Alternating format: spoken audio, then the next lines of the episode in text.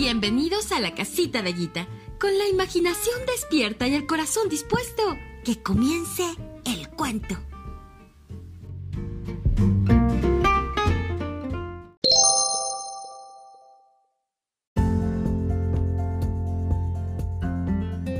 Fábulas de la abuela, la zorra y las uvas. En un bosquecillo vivía una zorra feliz. Porque había casa de sobra y tenía mucho alimento.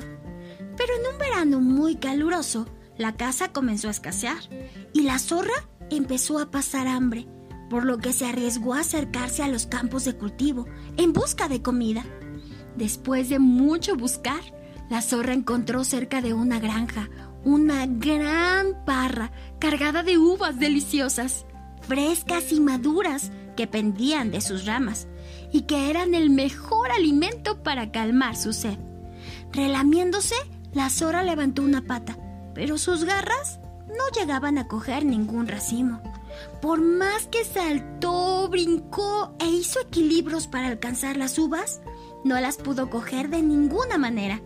Incluso intentó trepar por sus ramas o inclinarlas hasta el suelo colgándose de las hojas, pero solo consiguió caerse dolorosamente y hacerse heridas y rasguños. Entonces, humillada y enfadada, se dijo, En realidad no las quiero. Esas uvas no están maduras. Y la zorra se alejó con la cabeza levantada, de falsa dignidad, pues seguía hambrienta y sedienta, y solo se estaba engañando a sí misma.